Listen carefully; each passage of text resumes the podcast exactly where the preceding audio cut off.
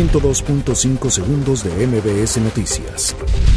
El expresidente de Bolivia, Evo Morales, recibe asilo político en México. Llegará a la ciudad esta mañana.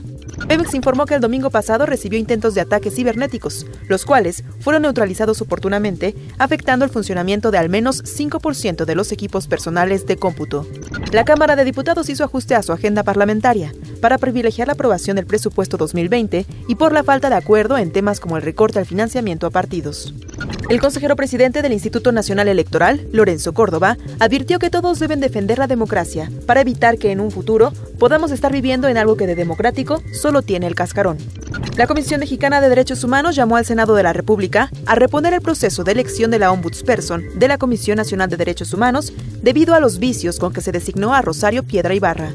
El líder de la bancada de Morena, Mario Delgado, aclaró que la iniciativa para acortar la presidencia del consejero Lorenzo Córdoba en el Instituto Nacional Electoral fue presentada a título personal por algunos diputados.